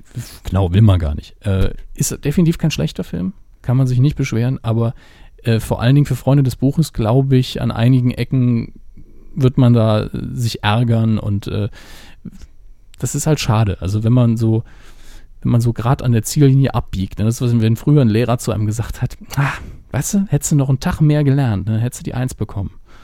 So fühlt sich der Film an. Aber. Da hieß es bei mir, man hätte die vier bekommen. ja, Herr, Aber gut. Herr Körber, ne, ein bisschen angestrengt und ich hätte Ihnen jetzt Ihren Abschluss geben können. Ne? Jetzt heißt es wieder äh, wiederholen die Klasse. Mo, zum dritten Mal. ja, aber grundsätzlich kann ich eine Empfehlung für den Film aussprechen, aber es hätte so viel mehr sein können. Das ist so ein bisschen schade. Sie können ja eine Special Edition rausbringen, der sie die Szene einfach rausschneiden. Das ist ja, dann, dann fehlt aber was. Man hätte die Szene eben anders machen müssen. Dann vertonen wir sie einfach neu. Ich sterbe. Mag dich. ich mag dich, genau. Haha, ich habe dein Herz berührt. Ich habe meiner ersten Sandkastenliebe Julia damals äh, im Kindergarten so ein Freundschaftsarmbändchen überreichen wollen, hab's aber hat, hat natürlich nicht die Eier in der Hose und äh, hab's dann in den Briefkasten geworfen. Die wohnt in derselben Straße wie wir. Und sie hat natürlich nie rausgefunden, von wem es war. Das ist ein bisschen doof, aber Aber süß. gut. Ja. Ja, war, war toll. Wir könnten heute glücklich verheiratet sein, drei Kinder haben, aber Was macht sie? Jetzt. pf, keine Ahnung. Sollen wir sie mal anrufen? Bitte. Kevin, ich stelle dich dann mal zu unserem Psychologen durch, ne? Verfällt direkt in so, so ein Domian-Tempo auch. Ja, mhm. Mhm. so, so. Wie alt wart ihr? Mhm. War das, was war das für ein Bändchen? Was? Was war das für ein Bändchen? Wie sah das aus? Keine Ahnung. So beim Orion gekauft. Kaugummiautomat 10 Pfennig oder so. Ich dachte im Orion gekauft, so ein Cockring. Jo. Ich, ich sag, Mit vier ich sag's nur deswegen, wenn wir schon abschweifen, äh, eine Anekdote aus meiner, aus meiner Schulzeit, aber schon äh, weiterführende Schule. Da hat unser Deutschlehrer gesagt, ja, er hat einen Schüler, der im fünften Schuljahr ist und irgendwie überhaupt nicht mit seiner wachenden Sexualität umgehen konnte. Und der hat halt ein Mädchen gehabt, in das er sich verknallt hat und der hat er im Bus tatsächlich einen Cockring zugeworfen und hat dann gesagt, ich fick dich. Und hat vermutlich gedacht, das ist die richtige Art der Anmache. Ich, Ja, bei vielen klappt das heutzutage. auch. ja, aber das, das war in den 90ern, ne? Eben. Er war seiner Zeit einfach voraus. Das- Was macht er heute? Ich nehme an, er arbeitet für RTL 2. Ich weiß es nicht. Als Autor. Äh, Ja, da habe ich noch eine Anekdote. Ja, bitte. Und äh, zwar im, im Mathematikunterricht, da wurden ja immer die, die Hefte ausgeteilt für die Klassenarbeiten und die musste man dann beschriften, alle einheitlich natürlich. Und unser Mathelehrer schrieb vorne an die Tafel, wie das Ganze zu beschriften ist. Klasse äh, 9, R3, Schuljahr äh, ne, Hm, 96, Sektor 97, keine 7G, Ahnung. ja. So, und äh, dann hat er einfach als Mustername Boris Becker hingeschrieben. Okay. Raten Sie mal. Nicht ich, aber ein anderer Dödel. Grü Hat es Grüße. dann einfach so abgeschrieben. Grüße. Ich, ich glaube, war ein ich Lacher wert. kenne den Dödel, oder? Nee, nee, nee. Nee, den kenn, kennst du kenn ich nicht. Okay, wäre wär noch lustiger. Aber schön, dass Sie es ihm zutrauen. es gibt da einige Äh. Geschichten, nach denen kann ich es ihm zutrauen. Gut, wenn ihr noch Schulgeschichten habt, Kommentarbereich, wwq.de, Folge 181. Die Star Wars News der Woche. Äh, News du mitgebracht hast. oh, Ja, haben sie ein bisschen nachgearbeitet, oder was? ja langsam komme ich ins Fieber. Ja, ich habe schon gedacht, ne, sie hätten jetzt die Schulgeschichten so, so äh, willkommen gesehen, damit wir das ja aufschieben können. Aber es ist auch äh, diese Woche sehr, sehr schmerzfrei und kurz. Äh, ist nämlich nur eine Casting-News. Und zwar ein Game of Thrones äh, Schauspieler wird auch in Episode 7 von in Star Wars auftauchen. Äh, aber nicht, wie wir schon berichtet haben, äh, ein, die äh, Dame, deren Name gerade entfallen ist. Äh, doch Gwen, Gwendolyn Christie müsste das sein. Äh, nämlich ein Schauspieler wurde gecastet, dessen Namen ich vermutlich jetzt so richtig, richtig, richtig scheiße aussprechen werde, nämlich Miltos Erolemo. Ah, Steven Spielbergo. Er hat in Game of Thrones einen äh, Schwertkampflehrer gespielt, eine unfassbar sympathische Rolle. Ähm, ähm, habe ich sehr gern gesehen. War nur in sehr, sehr wenigen Szenen, kam er nur vor, aber in, in all diesen Szenen habe ich gedacht, oh, mehr davon, eine ganze Serie, nur dieser, dieser Schwertkampflehrer, finde ich super. Hätte ich mir wirklich drei Jahre lang angeguckt. Ähm, deswegen, Ich schenke ihn Poster. ja, und der Schauspieler muss eben auch ein Schwertkampf-Experte sein und deswegen vermutet man, hm, vielleicht hat er ja dann ein Lichtschwert in der Hand in Star Wars Episode 7. Würde ich sehr begrüßen. Äh, wenn der Charakter auch nur halb so sympathisch ist wie der aus, aus Game of Thrones, dann äh, bin ich da gern, gern dabei. Ähm, man scheint weiterhin fast alles richtig zu machen, was die Episode angeht. Mhm, mhm. Machen wir Gut, weiter. dann knüpfe ich doch an mit äh, der iPhone-News der Woche. Am 9.9. äh, ist die Keynote, wird das iPhone 6 vorgestellt, unter anderem. Und meine Prognose am 19.9. ist Verkaufsstart 8 Uhr. Äh, Da wird allerdings nur das 4,7 Zoll Modell rauskommen. 5,5 Zoll wird ab dem Moment auch vorbestellbar sein, aber wohl erst ab November äh, versandfertig. Hat noch ein paar Produktionsprobleme, aber ähm, ja, wird natürlich am 9.9. auch schon mit präsentiert. Eventuell auch die iWatch, die ja schon seit 28 Jahren in Planung ist. Die Kinocharts äh, vom vergangenen Wochenende, dem 28. So August. ist für jeden was ja, dabei. August bis zum 31. August. Äh, da ist einiges passiert. Auf Platz 5, direkt runter von der 2 geschmissen, The Expendables 3.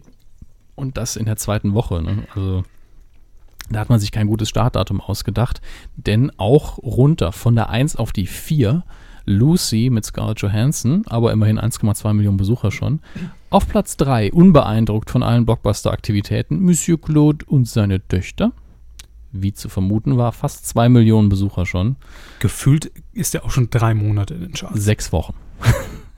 Oh. Dam- damit aber doch recht lange im Verhältnis zu allen anderen in der Top 5. Äh, auf Platz 2 haben wir Neueinsteiger, nämlich Doktorspiele. Den hatte ich jetzt gar nicht so auf dem Schirm.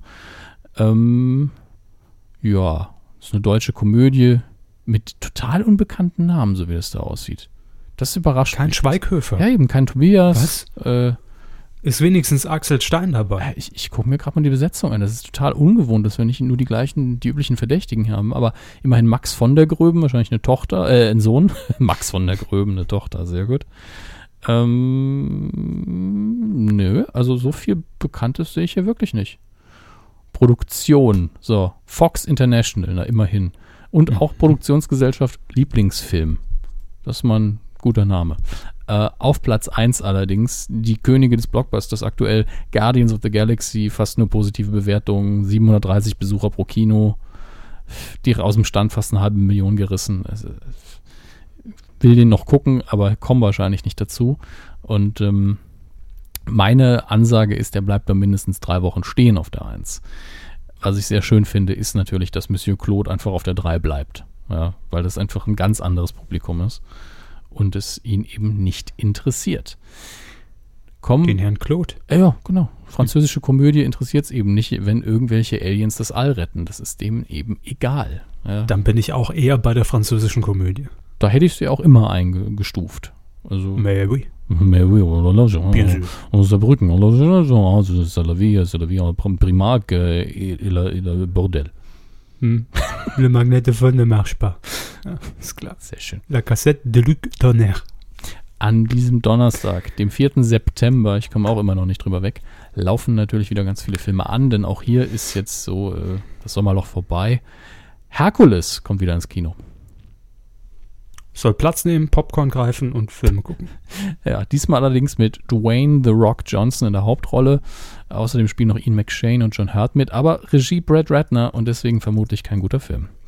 Äh, tut mir leid. Apropos Regie und kein guter Film. Sie haben doch heute auch noch ein tolles Video gepostet. Äh, welches? Äh, von Herrn Boll. Ah ja, von Herrn Boll, das, das Interviewvideo bei Dislike. Ähm, War gut. äh, also Ihnen, glaube ich, haben Sie es gar nicht geschaut? Nee, ich habe es gar nicht geschaut, aber ich kenne ja das Format. Sie sollten sich es einfach schon wegen der ersten Frage angucken, die noch gar keine Frage war. Da wird er nämlich gerade verkabelt und bekommt eben dieses Ansteckmikro. Und äh, dann guckt er die Dame so an und sagt, äh, warum angelt ihr mich nicht? Seid ihr so faul oder was? und so geht's weiter. Also er haut, hakt einfach auf allem rum und äh, das ist das so. Auch auf der Redakteurin. So, Da möchte ich mich jetzt nicht weiter zu äußern.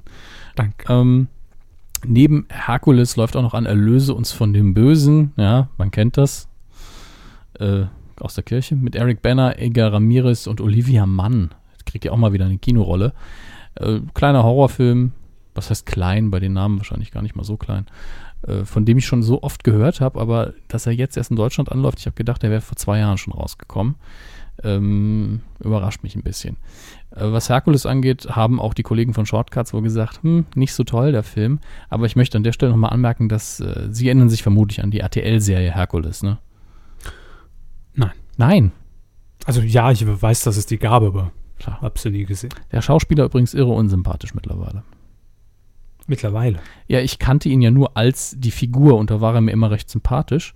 Aber er muss wohl sehr, sehr radikal äh, US-konservative Ansichten haben, die äh, also noch nicht mal im Ansatz mit dem vereinbar sind, was ich als akzeptabel erachte. Also gegen Pressefreiheit und ne? Ich wähle Herkules. Ich wähle Herkules. Sehr schön. Im DVD-Regal ab dem 4. September, das ist schon morgen, auch Donnerstag, da geht es jetzt richtig ab. The Amazing Spider-Man 2 kommt ins DVD-Regal. Äh, Den fand ich ja durchaus okay. Zumindest Spider-Man hier finde ich sehr, sehr gut getroffen. Äh, Vor allen Dingen die Art und Weise, wie er kämpft, wie er sich bewegt. Die Story war so ein bisschen holprig, aber ansonsten In seinem Latexanzug. äh, lassen Sie bitte Ihre Fetische außen vor an der Stelle. Ach so. Nee, es hat sich bei Ihnen gerade so begeistert angehört, wie er sich bewegt. die Art und Weise, die Ästhetik. Also er könnte jetzt auch ein Cape tragen, wäre mir in dem Moment egal, wäre natürlich nicht Spider-Man. Kein Cape. kein Cape, genau. Such, Suchbegriff äh, Nein. Medico aus alten Tagen. Nein. Ähm, Ein Grund, warum wir die Suchbegriffe am Jahresende nicht mehr unter. ja, weil kein Cape irgendwie die ersten drei Jahre immer in den Top Ten war. Äh, Ne Nela Lee Lackt, nackt hingegen dürfte inzwischen jetzt reichlich gute Treffer erzielen. Nela Lilakt, wieso wurde ihr Handy auch gehackt? Nein, aber weil sie doch jetzt die nackt Kuppelshow. Vielleicht hat sie Ah. es nur deswegen gemacht, weil sie gedacht hat, ah, die Google-Suchergebnisse, ne, die werden so Ich passe meine Formate jetzt den Google-Suchergebnissen an. Viel Spaß. Wann kommt Gronk zu TAF? Oder wann kommt Gronk jetzt zu Adam sucht Eva? Das sollten wir demnächst noch. Fickende Kühe auf der Weide. Ja.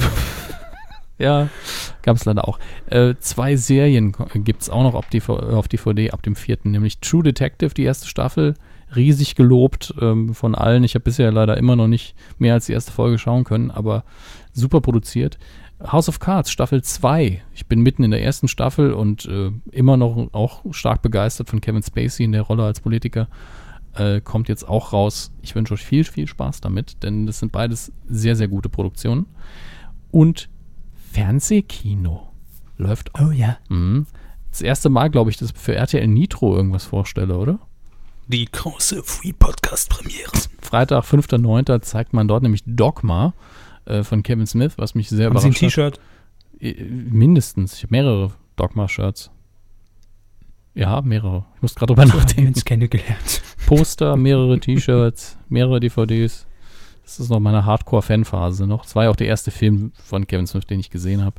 Wake the Dogma. Wake the Dogma. Apropos, äh, wann gucken Sie Harold und Maude? Ähm, wahrscheinlich im Laufe der nächsten sieben Tage. Sehr gut. Dann können wir vielleicht in der nächsten Folge schon drüber reden. Ähm, am 7.9. um äh, oh, ich habe gar nicht die Uhrzeit gesagt. Dogma läuft um 22 Uhr am 5.9. auf RTL Nitro oder bei RTL Nitro, ne? Äh, Bei RTL Nitro. auf RTL Nitro. Auf, gut. Ich hab keine Ahnung. Am 7.9. Viertel nach 8 auf Arte. Deswegen wichtig, weil werbefrei. Spiel mir das Lied vom Tod. Ewig, ewig langer Western, fast keine Dialoge, richtig, richtig gut, visuell super beeindruckend, aber werbefrei natürlich auch nochmal zehnmal so viel wert. Nicht zu verwechseln mit Spiel mir am Glied mit Code. Oh mein Gott, müssen sie jetzt die alten Kamellen wieder aus, dem- aus den Arschfalten poolen hier. Also bitte. Fäkalienbaum Hermes. Der muss doch ein Stück werden. Quotentipp. Jingeln Sie mir nicht in mein Quatsch. Ja, doch. Äh, Zum, Sch ach, zum Schweigen gejingelt hier. Ja. Nur so können Sie sich werden. Mit Sound. Vergangene Woche haben wir getippt. Schulz in the Box auf Pro 7. Äh, gerade eben schon ausführlich darüber geredet. Und ja, Sie haben gesagt, Hermes. Ja, ganz klar. Riesenerfolg. 7,9 Prozent. Ich habe gesagt, ganz klar. Auch noch ein guter Erfolg. 6,6 Prozent. Und im Gesamtmarktanteil waren es dann aber leider, leider nur 3,9. Mensch. Boah, Olli. Was, war das ein gutes Ergebnis jetzt immer noch in der Zielgruppe? Ähm, es war okay, aber deutlich schwächer als die anderen Folgen. Ich glaube, es war bisher die schwächste äh, Schulzbox. Hätte ich jetzt nicht gedacht. Also ich habe Mhm. sie ja nicht gesehen bisher, ich hole es noch nach, aber bei der Thematik hätte ich gedacht, zieht man vielleicht noch eine andere Zielgruppe an. Die guckt online, glaube ich. Kann sein, kann sein, dass man online vielleicht dann äh, draufrechnet und sagt, ja, war absolut okay. Ihr habt mitgetippt auf titelschmutzanzeiger.de, Schulz in the Box und ähm, auf Platz 3. Und da sehen wir, dass ihr ähnlich positiv gestimmt wart. Auf Platz 3 ist E. Aslauer gelandet mit äh, 5,3 Prozent.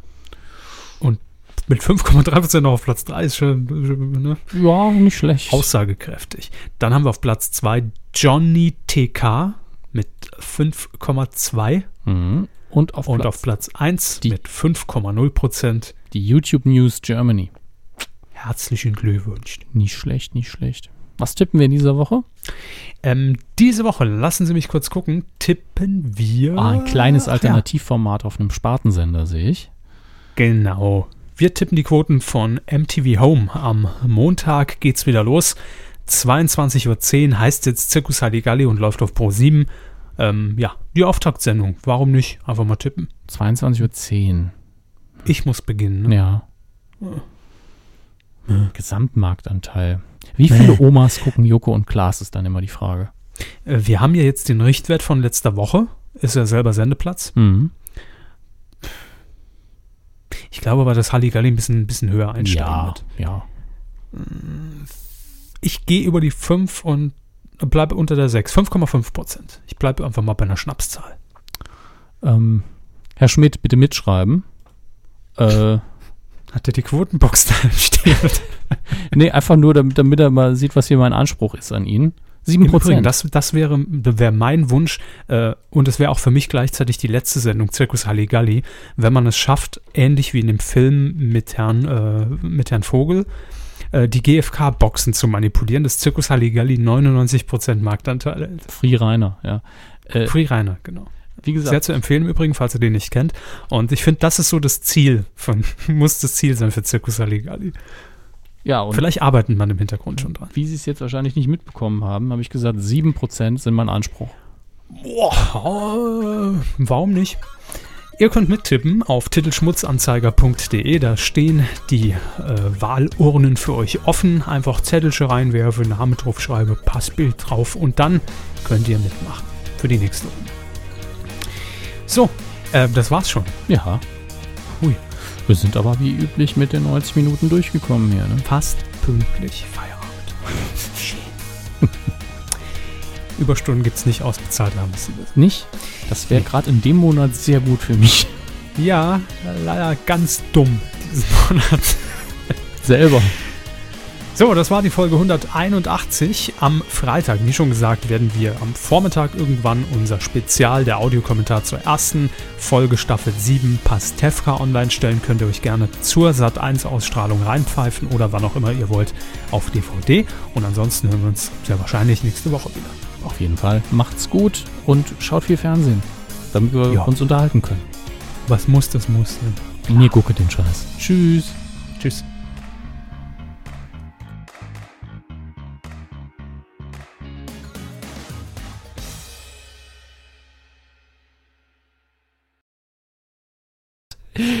Dann äh, fange mir mo gleich an. Jo, und das schneide mal raus. Ne? Nö. nö, nö. Sind wir schon soweit? Musik läuft seit einer Ach halben so, Stunde. gut.